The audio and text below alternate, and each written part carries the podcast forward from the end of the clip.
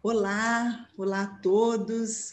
É, hoje eu estou aqui com a Luciana né, para a gente iniciar um projeto. É um projeto que a gente está dando início hoje, é um novo projeto que faz parte de um trabalho que a gente tem com mulheres. E hoje a gente está iniciando a leitura de um livro que, para quem não conhece, é o livro Mulheres que Correm com os Lobos, da psicóloga Clarissa, Clarissa Piccola. E a nossa ideia aqui é a gente fazer uma leitura baseada no nosso olhar, né? Nosso olhar enquanto mulher, enquanto psicólogas, trazendo a nossa experiência de vida e a nossa experiência enquanto trabalhando, né? enquanto é, é, a nossa experiência com os trabalhos que a gente faz com as mulheres. Essa é a ideia. Em momento algum, a gente tem a ideia de trazer um ensinamento sobre o livro, é, em hipótese alguma, porque a gente sabe que tem muitas, é, muitos grupos aí de estudo em cima desse livro, pessoas que se dedicam a estudar, a, a, a, a ler e, e, estudar este livro. Né? Tem muitas pessoas que já fazem isso. Então, essa não é a nossa intenção, é trazer um pouco da nossa experiência. E é um livro que, que a gente faz tanto sentido para a gente, por isso que a gente decidiu ler junto com vocês. Né? Não é uma leitura ao pé da letra do livro, a gente não vai ler este livro inteiro, mas a gente vai fazer uma leitura dele, de cada capítulo, dos contos que o livro traz. É, a ideia é essa. E aqui fica um convite para todos que acompanhem, né? para que todos possam nos acompanhar nessa jornada é, na busca e no resgate do feminino que o livro traz para a gente.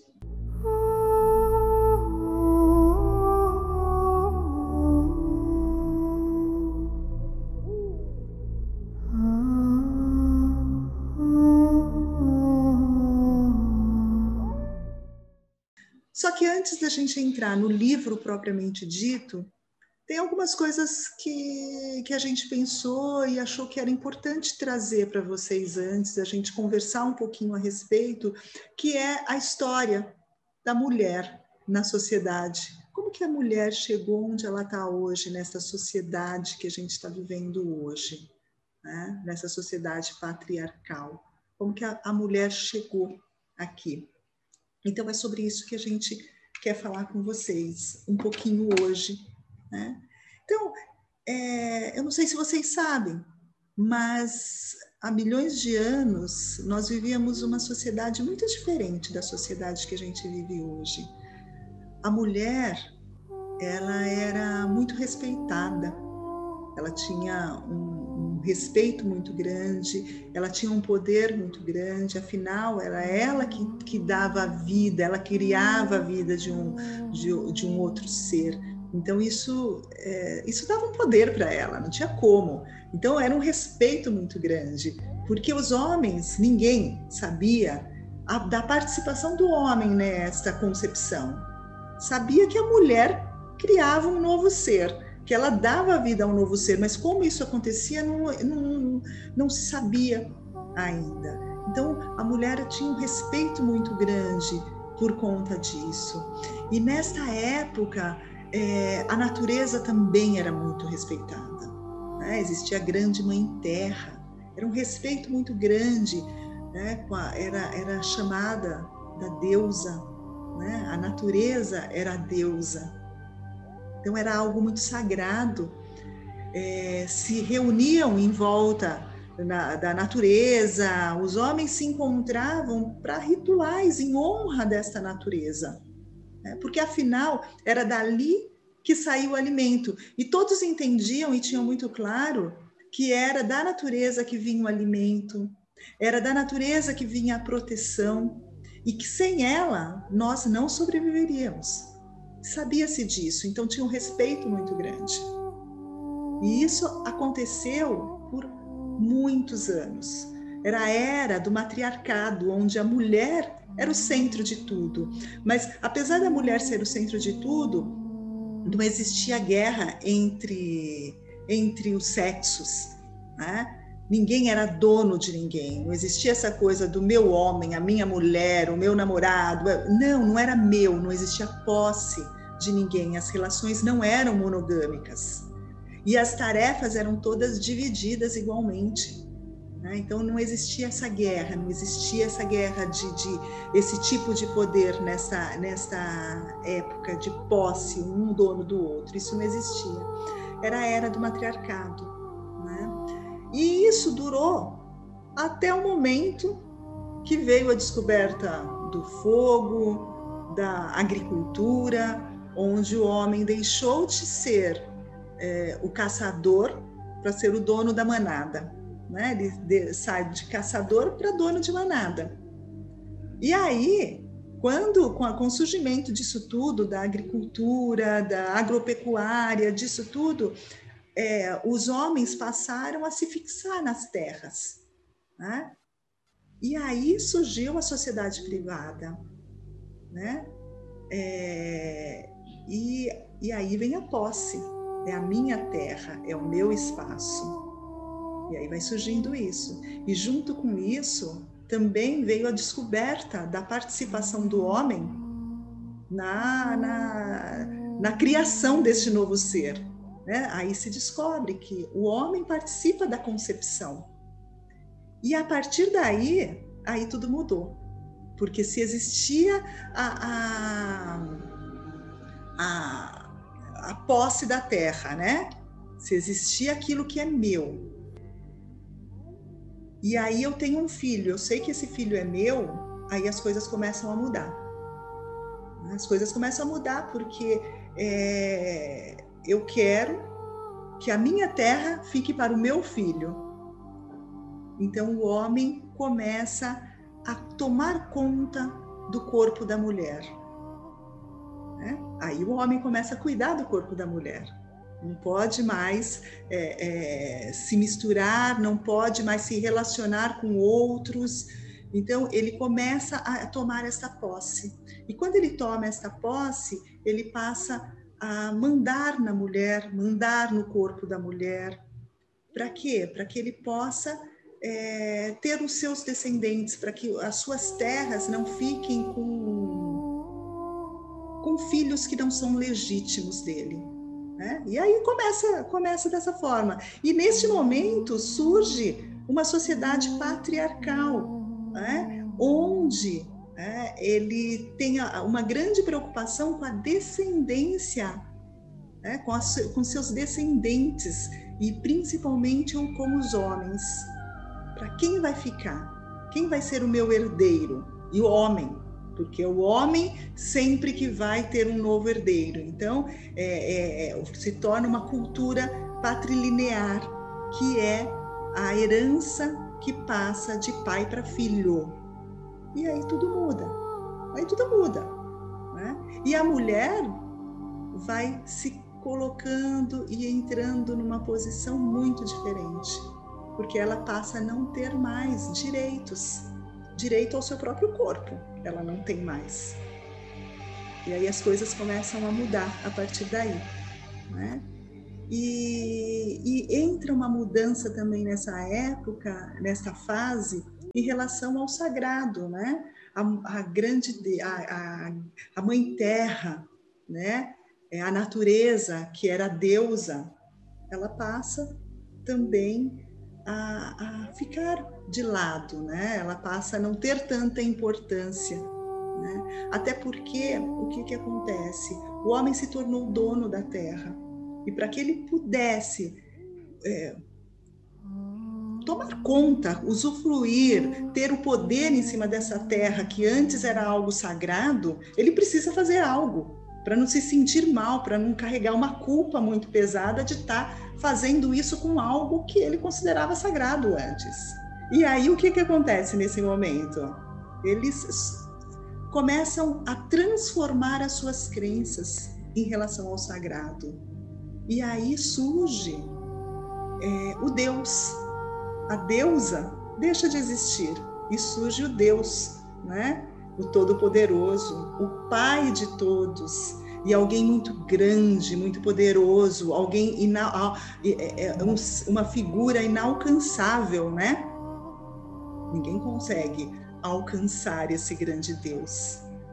E aí, a natureza, como a mulher, começa a ficar de que forma? Né? Começa a ficar é, é, é muito pequena, muito pequena e pouco importante. Acaba toda essa conexão que existia antes entre nós e a natureza, entre o homem de uma forma geral e a natureza. Isso vai ficando cada vez menor e cada vez mais distante. Né? E, e a criação deste Deus Todo-Poderoso mostra para gente de uma forma muito explícita, eu acho que eu posso dizer isso, é, o poder do homem sobre a mulher. Que grande poder tem. Né? Aliás, esse Deus Todo-Poderoso, ele criou o homem. Né? Ele criou o homem. E para que esse homem não ficasse sozinho no mundo, né? Não ficasse ali sozinho, tadinho. De uma parte do corpo dele fez uma companheira, né? Não tão perfeita, fez uma mulher. Né? Então, é, é, percebe o quanto, é, através da, da questão sagrada, do religioso, a mulher foi colocada cada vez menor cada vez menor, cada vez menor, menos importante. E nós, mulheres, passamos a acreditar nisso, porque isso foi passado de geração para geração e a gente foi acreditando nisso, que isso era verdade, que isso era real. E que o homem realmente era muito maior. Né? E que nós dependíamos dele. Eu estou falando no passado, mas isso não é uma coisa do passado, isso é uma coisa que a gente carrega até hoje, a gente ainda acredita nisso hoje.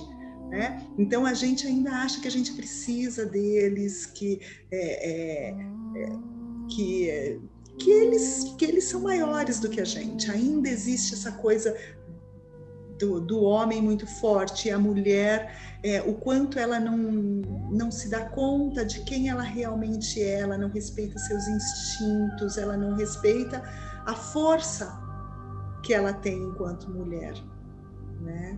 E isso a gente traz até hoje, até hoje, não é, Lu? Uhum. Isso ainda é presente. É.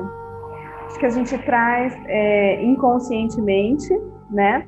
Porque a gente tem é, as lutas feministas aí que começaram ainda lá no século XIX, é, pelo menos aqui no Brasil, né? Começa no século XIX, em outros lugares do mundo começa antes, mas a gente, é, inconscientemente, a gente ainda traz isso e acho que a sociedade reforça isso para a gente também. A gente tem essas lutas desde aquela né, de, de mil, é, século XIX, antes ainda da proclamação da República, antes da, da libertação dos escravos, e, e, e naquela época a mulher, além, a mulher negra, né, era escrava, e a mulher branca, ela não tinha é, nenhuma nenhuma autonomia, né? Ela, a ela era restrito, assim, o papel de cuidar do lar, né? É, procriar, né? Ter o filho ali e cuidar.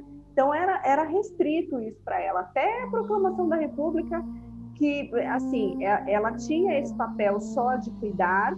As mulheres brancas é, pobres era aquela, é, eram aquelas mulheres que iam trabalhar nas fábricas, mas elas eram exploradas porque era uma mão de obra muito barata e ela só ia trabalhar porque ela precisava porque a mulher branca que não precisava, que era é, bancada ali pelo marido, ela não, ela não precisava, então ela não tinha esse, esse direito, né? É, é, a mulher que trabalhava é porque realmente ela precisava comer, sobreviver. E assim, essa luta, é, a primeira luta aqui no Brasil que a gente, que, que existem, né, é, é, informações, são as lutas pelo direito de estudar. As mulheres queriam aprender a ler, queriam aprender a escrever. Então, é o primeiro movimento que tem, né? Para poder aprender a ler, para ser alfabetizada, a luta pela educação. E aí começam todas as outras, né? O direito do voto vem lá em 1932. É, é, o, o, casamento ainda era assim, o papel do marido no casamento era um papel de tutor, Então, a mulher precisava pedir autorização para fazer alguma coisa, e esse papel de tutor, o marido como um tutor, ele, ele perde isso só na década é, de 60. É só na década de 60. Né? E é nessa, nessa década de 60 que vem a luta também é, pela liberação sexual, vem a conquista né, do, da pílula. É nessa década de 60 que a mulher vai lá e queima os sutiã nos Estados Unidos, né, em, é, em nome da sua, da sua liberdade sexual. É, só em 1970, olha como isso é recente, as mulheres começam a participar da política, né? É, e só em 2006 que vem a lei é, é, Maria da Penha, né? Que é a, a violência contra a mulher começa é, a ser vista mesmo como como crime, né? Os homens começam os homens começam a ser punidos, existe uma pena para isso. Então, é, a mulher, no momento em que a mulher, é, nesse momento que a Udice disse, né, no momento em que ela é deixada ali nesse papel só de, de, de reprodutora, né, é, a gente perde a questão consagrada e a gente perde o nosso, estou falando das mulheres, né, a gente perde o nosso protagonismo, a nossa autonomia, né, a gente perdeu assim tudo que essa luta que a gente vem travando para conquistar o nosso, para conquistar não, né? Para retomar o nosso espaço como protagonista também da nossa vida, é, acho que desgastou tanta gente que a gente foi perdendo também essa conexão, né? É, a gente se empenha tanto para conseguir se colocar numa posição de igualdade, né, nem de superioridade, nem de inferioridade, mas de igualdade com os homens, que a gente foi perdendo essa, essa conexão também com a mulher selvagem, né, é, é com, essa, com esse sagrado e com a nossa força. Eu acho que foi isso que aconteceu. Então, acho que é, a nossa proposta aqui também é, além de continuar nisso, porque eu acho que a gente ainda tem muita coisa para reconquistar do nosso espaço como ser social, é, a nossa proposta é que a gente faça um trabalho junto, assim, que a gente também resgate é, a questão é, da nossa força ancestral, né, que a gente acabou deixando lá, que acabou ficando adormecida. Então a gente precisa das duas coisas do social, do espiritual, do emocional e dessa força ancestral que é tão importante para a gente, né? Acho que é isso, né? É, e é isso. E a nossa ideia é exatamente essa, né? É poder fazer esse resgate, é poder, na medida do possível, né, é se aproximar e não é lutar contra nada, né? Pelo contrário, é incluir e permitir que, que é, esta mulher dentro de nós, a essência desta mulher, que está no nosso DNA. Está no nosso uhum. DNA. Essa essência, é, é que a gente possa olhar para ela e dar voz. Né? Então, eu, é. eu penso assim que é exatamente isso. E quando eu e a Lu conversamos a respeito, vamos ler este livro e vamos fazer esse trabalho. Vamos, é, quando a gente quer trabalhar com mulheres, a ideia é exatamente essa. E ao mesmo tempo, a Lu, acho que eu falo por mim e por ela também, ao mesmo tempo é nos trabalhar, né? É olhar para nossa, o nosso feminino, né? Que está aqui. Uhum. Então a, a ideia é essa. Então por isso a leitura deste livro junto, né? E poder trocar, poder conversar a respeito é algo fantástico. Né? E que livro é esse? Né? Eu acho que muitas pessoas já conhecem o livro, mas para quem não conhece, é este livro aqui, né? Mulheres que Correm com os Lobos, Mitos e Histórias do Arquétipo da Mulher Selvagem. A autora Clarissa Píncola. É, este livro é um livro que tem 15, 15 capítulos. E em cada capítulo ele, ela conta uma história, ela traz um conto. E desse conto ela utiliza os arquétipos né, da mulher selvagem que está dentro de cada uma de nós. né? E em cima do conto, ela trabalha os personagens, cada personagem representa um arquétipo, e é isso que ela traz nesse livro, livro e faz toda uma leitura, uma interpretação em cima disso, né? olhando para para a mulher. Ela se baseou, ela escreveu esse livro baseado na, nas mulheres que ela trabalhava com, né, nos, nos, trabalhos que ela fazia com mulheres e na história dela, na relação que ela tinha com a natureza. Né? Essa relação que ela tinha, que ela viveu, cresceu junto da natureza, foi extremamente importante para ela escrever esse livro. E quando ela fala desses arquétipos no, neste con, nos contos, né? Quando eu digo que cada personagem é um arquétipo, o que, que é, afinal, um arquétipo? Né? É, vamos tentar entender um pouquinho o que, que é um arquétipo. Lu, o que, que é um arquétipo? É, ela é junguiana, né? Ela é uma psicóloga junguiana, por isso que ela, é, ela fala do arquétipo, porque quem trouxe esse termo é, arquétipo foi Jung, né? Ele era um, para quem acho que toda a maioria deve saber, mas ele era um psiquiatra, era um psicoterapeuta, e ele que desenvolveu a, a psicologia analítica, que fala sobre os arquétipos. Então, para a gente entender é, arquétipo, a gente precisa entender um pouco é, da estrutura, né, da estrutura da mente que que Jung traz. E aí, é assim, é uma representação, né? Porque, na verdade, é, uma, é, é um desenho que a gente faz para a gente tentar entender um pouco essas estruturas, mas é claro que isso acontece ali tudo muito junto. Mas só para a gente entender onde é que está o arquétipo e qual é a função dele. Então, Jung diz que a gente tem é, na nossa mente uma estrutura que, gente, que ele chama de inconsciente pessoal. Lá no inconsciente pessoal, a gente tem é, as informações, assim, né, é, da nossa história pessoal. Então, assim, da nossa família, é, do, do, local onde a gente nasceu, da cultura que a gente vive, né, do, é, é, tudo que envolve é, a gente como indivíduo, né? E a gente tem uma outra estrutura que ele chama de inconsciente coletivo.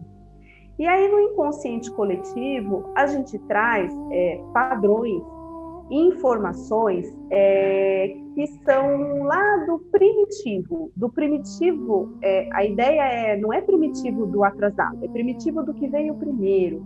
Então, são padrões que a gente traz quando a gente nasce. A gente já vem com essas informações, independentemente do lugar que a gente nasceu, da época que a gente nasceu, é, é como se a gente tivesse um, um software, né? É, com algumas informações e memórias de história que a gente ainda não viveu. Então a gente já vem com isso, a gente já vem com essas informações. Isso vem para todo mundo, independentemente é, do lugar, independentemente da sua família, a gente já traz como ser humano isso, né? Como um coletivo. E o arquétipo é, tem, uma, tem uma função na nossa vida. Ele está lá é, porque é, é uma forma de, de suprir as nossas necessidades humanas. E quando estou falando padrão, né, o arquétipo, por exemplo, é, a gente tem um arquétipo de mãe, ou seja, a gente já tem uma ideia. Quando a gente fala mãe, a gente já tem uma ideia do que é uma mãe a gente tem o arquétipo do pai, a gente tem o arquétipo do herói, a gente tem o arquétipo do salvador, ou seja, a gente tem uma, é, uma ideia do que são essas coisas, independentemente do lugar onde você mora e da informação que você recebeu. Falou mãe, já me vem alguma coisa, tá? É, é assim, é um padrão que a gente traz. E a função do arquétipo, como eu falei, se a gente pode dizer dessa forma, né? É a função de, de satisfazer as nossas necessidades, as necessidades que a gente tem é, de amor, de pertencimento, de evolução, de independência, de conexão com o outro. Então, essa é a função do arquétipo. A gente vai entender, conforme a gente for falando, né, dos pontos e do livro, a gente vai entender melhor. Porque no livro, ela traz o arquétipo da mulher selvagem. E a gente vai entender, conforme a gente for lendo, é, o que, que é essa mulher selvagem que todas as mulheres trazem como um padrão, como um arquétipo, e qual que é a função desse arquétipo na nossa vida, né? Então, é legal a gente entender o que, que é o arquétipo, para quando a gente falar, olha, o arquétipo da mulher selvagem, o arquétipo do lobo, a gente já sabe que ela está se referindo a um padrão, né? A uma ideia que a gente tem como ser humano, né? Independentemente das informações que eu tenho da minha vida pessoal, ou seja, serve para todo mundo. Né?